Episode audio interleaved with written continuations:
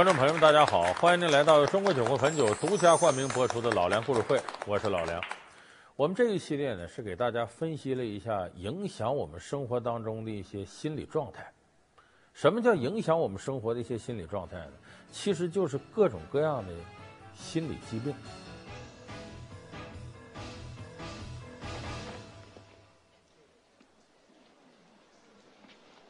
怎么多了这么多选择呢？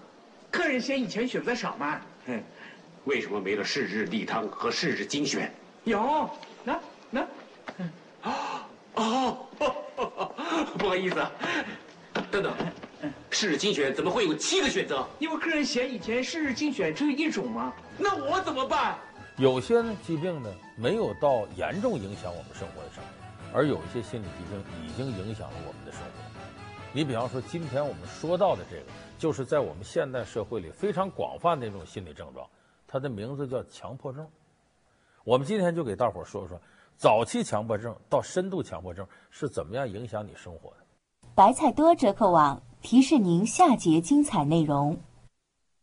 每天控制不住的反复洗手，不刷微博朋友圈就不能上床睡觉，强迫症中毒，看看你到底有多深。火柴人里的凯奇让人啼笑皆非。天才富豪的洁癖让他孤独终老，强迫症无孔不入，他就不危险吗？远离强迫症，我们能做些什么？老梁故事会为您讲述危险的强迫症。什么叫强迫症呢？我举几个例子啊，比方说每天呢，你把门关上了，从电梯下来，到了楼下，突然就想坏了，好像楼上的窗子没关，煤气没关。卫生间的灯没关，噔噔噔噔噔，你又上去看，不看这一遍你就觉得不安心，这个就是早期的强迫症。呃，咱们现在有很多年轻朋友喜欢星座，呃，都是有的人说我就讨厌处女座，这处女座就特别爱较真儿。为什么那么多人都讨厌处女座？你去百度一下，搜“我恨白羊座”，看看多少结果。二十八万。那你再搜一下“我恨处女座”。五百万，比其他十一个星座加起来都多。早期强迫症和我们大家调侃的处女座的一些行为方式很像，其实并不能说有多大危害，在很大程度上呢，和你这个人爱较真儿、有点追求小完美有关。一菲说，曾老师是处女座，所以他有讨厌的精神洁癖，他拒绝所有二手的东西。喂，本来就是这样了，你。啊，我的培根，最后舔了一下，啊，要不要呢？他舔了一下，饼干会好吃吗？可能这样差不多。不，这样已经不是奢华版了，不是奢华版，怎么配得上我的身份呢？哎，我不要了。你看，我们过去就有过这样的经历，就是我们以前穿运动服啊，打球的时候有带帽兜那种运动服，两边它不有个带儿吗？系，这两个带儿经常垂下来呢，有的时候你调整了一长一短。我身边就有这样的朋友，只要是一长一短，他不舒服，非得两边弄齐了。再比方说，我们有的年轻朋友彰显自己个性，把裤腿卷起来，穿的短腿裤子，这边要卷一个褶，那头俩褶，他不舒服，非得把那一个褶变成俩褶。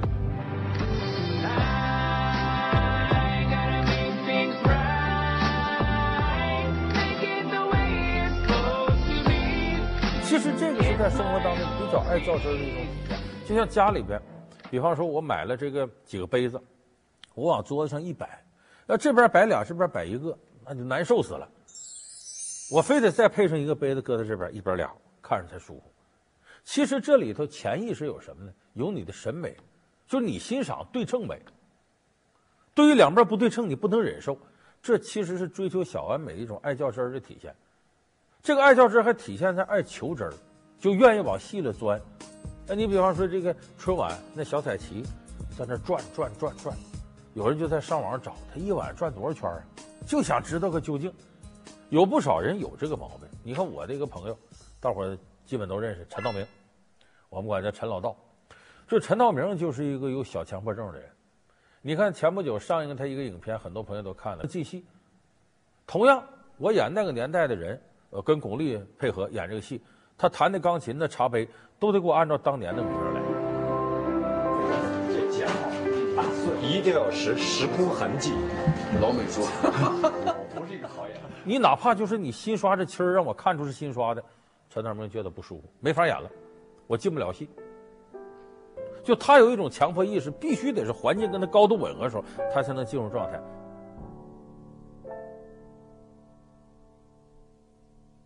呃，分类，比方说数字强迫症，这个有个电影叫《火柴人》，那个主演是尼古拉斯凯奇，他这里边那个人物就是有强迫症，一天这关门开门又没有这三遍手续，他受不了，这是典型的数字强迫症。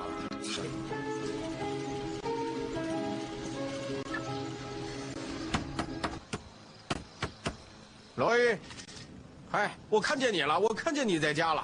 别这样，罗伊，来吧，伙计，来吧，快开门，快点儿，伙计。三，你把鞋脱掉。什么？为什么？脱鞋，要不别进来。你们吃药对吧？一、二，我这就脱。所以，这个数字强迫症在生活当中是非常常见的一种形态。那么，比这个还要进一步的强迫症是什么呢？还有那么几种囤积强迫症。囤积强迫症就是啥？见啥都想弄回来。你看有个电影叫《购物狂》，里边那个主角叫方方方，就一听说哪个商店打折了，哎呦，那跟打鸡血似的，蹭蹭就得过去。打折那个东西可能对他都没用，就只要打折他就抑制不住，他也不见得有那么多钱，发疯的似的囤积各种东西。便宜货。我，小姐，那边放灯的柜子多少钱啊？哦，对不起啊，那个柜子是用来放灯的，我们不卖。我真的很喜欢那个柜子，你卖给我吧，我出三千八。八千。哎，如果这位先生喜欢的，你就卖给他吧，我不要了，谢谢。啊！哇，幸好本来是买蛋挞的，差点买了个柜子，好极了。咱们中国传统有句话叫“闲时候治，忙时候用”。就说你这东西平常你可能用不上，先买回来，万一用上呢？你这不就挺便宜的？呃，有这个东西了。这本来是个朴素的生活理念，但是一旦要转化成强迫症，坏了。只要打折，只要见便宜就买，甭管有用没用。刚才我说这方法，一打折就去买，结果最后把自己最后买成卡奴了。就是那你就用信用卡刷刷刷，不停的刷。上天，求你拯救方芳芳。让他免受购物的诱惑，远离信用卡的魔掌。上天，帮帮我吧！不用担心。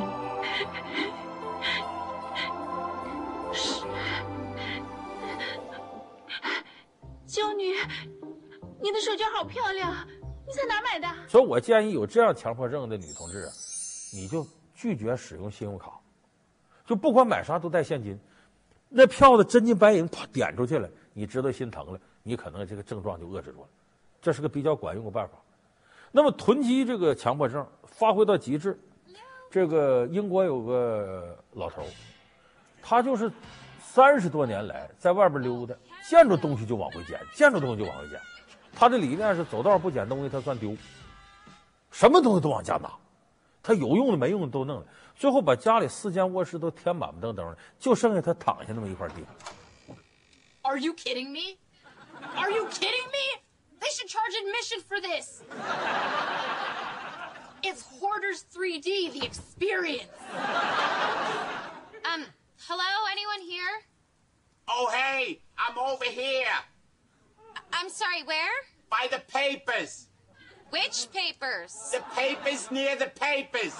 What's he look like? Please tell me he needs to be buried in a piano box. I don't know. I can't see him through the truck. It's an RV and it's a collectible. It's where I keep my raisins. 比他严重的美国有个老头，也是就收集东西成瘾，就自己的东西用旧了，从来不舍得扔，然后在外边捡回东西往家里拿。有人就有点像果戈里那《死魂灵》里写那人物泼留西金。波留西金在外边走路的过程当中，见什么东西都往家捡，结果这个老头最后呢，把自己屋里所有的空间几乎都堆满了，外边人进不来了。最后警察是把他房顶上打个洞进来，屋里头全是各种各样垃圾堆满了，才找到了这个老头的尸体，已经在里边死多少天了。这就是囤积综合症、囤积强迫症发挥到极致。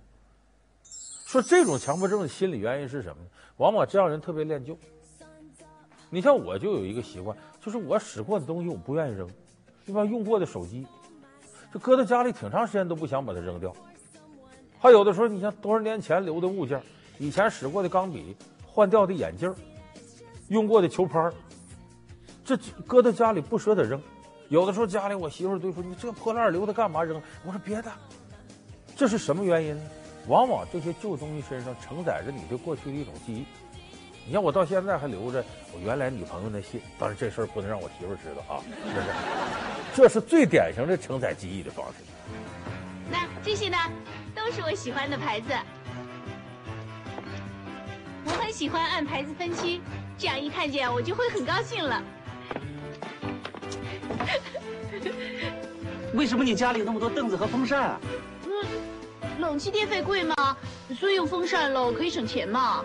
我一个人住，又不需要双人沙发，又不需要双人椅，你就买单人凳喽。所以这种囤积强迫症，它并不是节俭，它是在练旧的基础上，这个心理特征被强化了，形成了一种病态。哎这叫囤积强迫症。老梁故事会为您讲述危险的强迫症。老梁故事会是由中国酒魂汾酒独家冠名播出。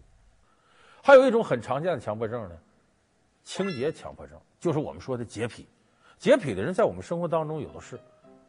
你看，有的洁癖呢，简单一点就是我们大学时候在寝室里边就这情况，你你的就我的，我就你的，都哥们儿。可是有一些东西是不能共享的。你比方说，你用人牙刷，这恐怕就不对了。还有一些类似的东西，比方说饭勺。那时候男同学就很这方面无所谓，哎，没勺子了，把你勺子给我使完了，你再刷刷就完了呗。就有过这样的事儿，我打了一盆饭回来，上面我把勺子放上头，我同寝室一个哥们拿起我勺子就吃两口放那，然后他冲我咧嘴一笑，没事，老梁，我不嫌你。我说我嫌你，你看，就这个不能叫洁癖，你咱每个人都有生活空间，洁癖指的是什么？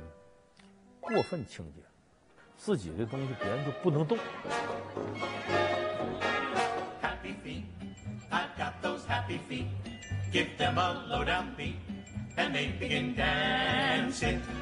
洁癖是有两种方式，一种是清洁层面，一种是整洁层面。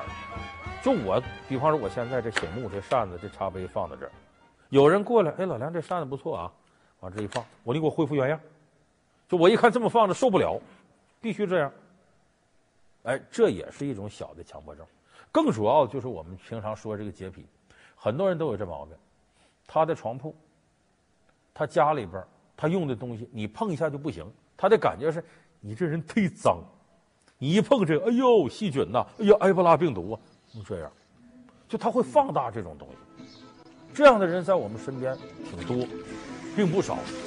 电影里边也体现过。刚才我们说那个火柴人里边，尼古拉斯凯奇就是因为把药呢不小心倒到水池里，这吓坏了，觉得家里这哪儿都是细菌，把地上擦这个跟镜子一样，喷消毒液、杀虫剂，就好像这人浑身都是细菌和虫子似的。喂，是我，我是 Frank。别这样，伙计，我知道你在。就这样的结果，其实在生活当中有。我还记得我小的时候，这个到同学家里去玩，我们那个同学的母亲就是个洁癖，到他家每一次去玩，回过头之后这孩子都挨打。二他妈说：“你领同学回来，你把这床坐坐到这儿，沙发这坐多脏啊！”时间一长，我们谁也不去他家了。等我们另外一个同学的母亲呢，哎，我们最喜欢他，到家里去，家里那时候吃炒瓜子嘛，那孩子吃瓜子哪能说规规矩矩就放在那儿？瓜子皮扔到地上，他母亲回来了，当时给我们吓坏了。这怎么会回来看我们扔一地瓜子皮子？我们这同学挨打，我们跟着挨骂吗？没想到我这个同学的母亲说了一段让我现在都无法忘怀的话。他说：“孩子，你别担心，在家里头呢，你想把瓜子皮吐哪儿就吐哪儿。你在家里头再不能放松，你在哪儿能放松？你说你在课堂上，在老师办公室，在校长办公室，你敢吗？只有在家里能放松。”那就这地方能放松，你到这儿还紧张，那咱还活不活？哎呦，这一句话我差点管他妈叫妈，你比我妈都亲切。这话说的，哎，就是我们生活当中，洁癖体现的是不仅是自我要求，它是对别人一种要求。你过分的强调清洁，就等于给别人带来很沉重的一种负担。请帮助我拿一块毛巾好吗？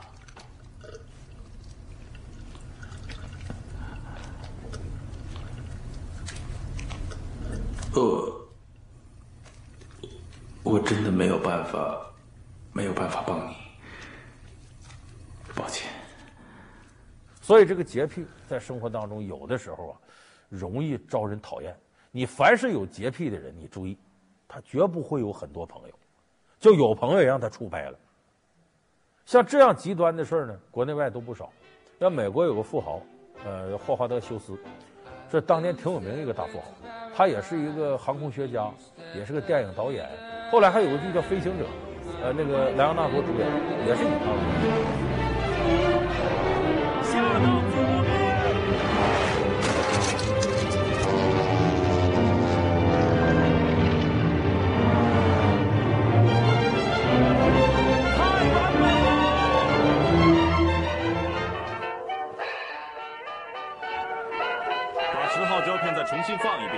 这里可能有些重复。对了，告诉吉米，我要十块巧克力曲奇，好吗？中号巧克力块，不要太靠边的，明白了？这个人就是后来患上了这种洁癖，就是清洁强迫症。当然，他这个洁癖是来自一段心理阴影。他当年有钱呢，人长得也漂亮，美国有名的花花公子，那跟据说跟上百个电影明星都有过关系。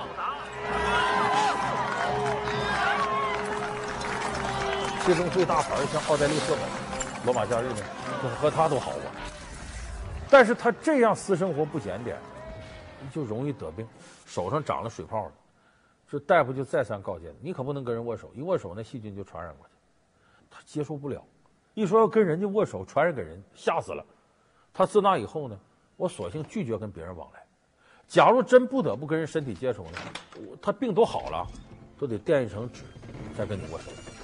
或者拿什么东西，甚至吃饭戴手套吃饭。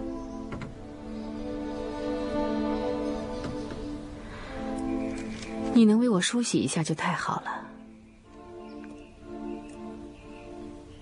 我能进来吗？当然，进来吧，进来。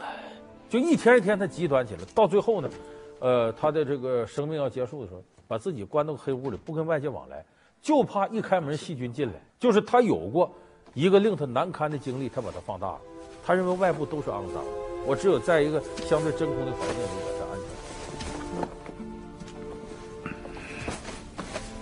全。现在我们来喝一杯吧。等等等等，亲爱的，你不能乱走，你在这儿很安全，这里是无菌区，你明白吗？我愿意冒这个险。不不不，亲爱的，你等等等等。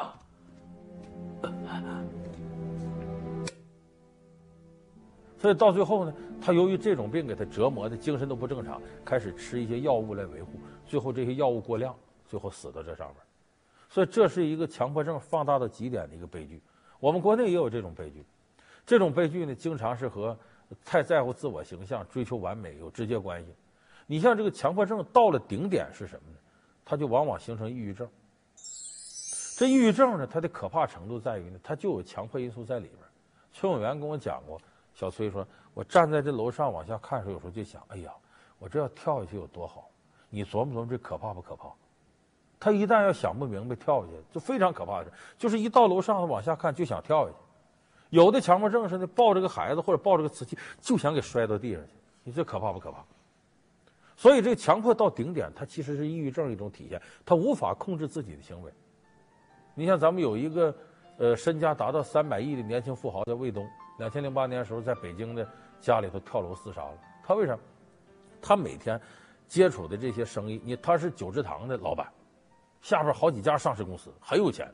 可是生意场呢，要求他谈生意有规范，做事情有规范，他就进入了一种生意的规范流程。就是每天，即使是不谈生意的时候，他满脑袋也都是这事儿。他形成了强迫性的行为，强迫性的思维。到最后不这样，他就觉得不是自己了。可是人总在这个弦上绷着，谁也受不了。因为你天天在一个状态，你都受不了。可是明明受不了了，这个思维意识还在这个强迫症范围内存在。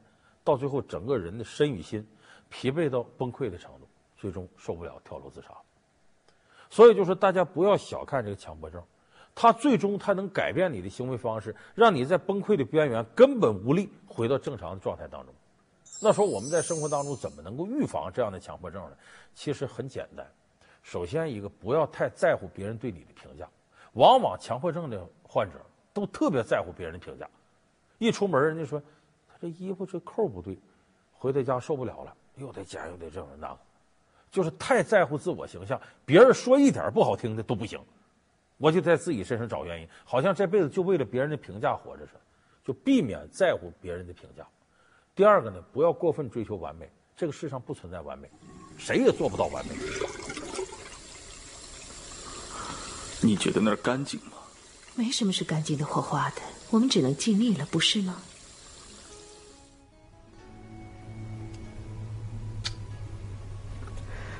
为了我，你能做到的。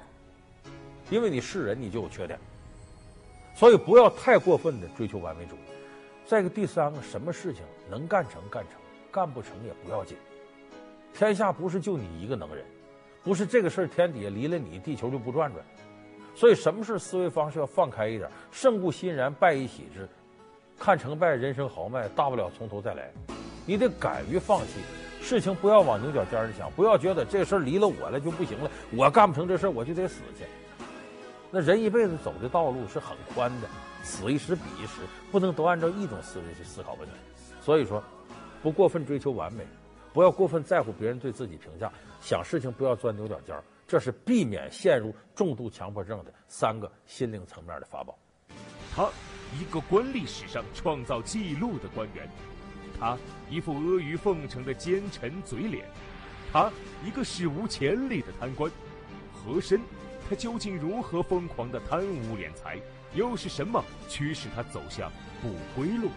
老梁故事会为您讲述巨贪和珅。好，感谢您收看这期老梁故事会。老梁故事会是由中国酒国汾酒独家冠名播出。我们下期节目再见。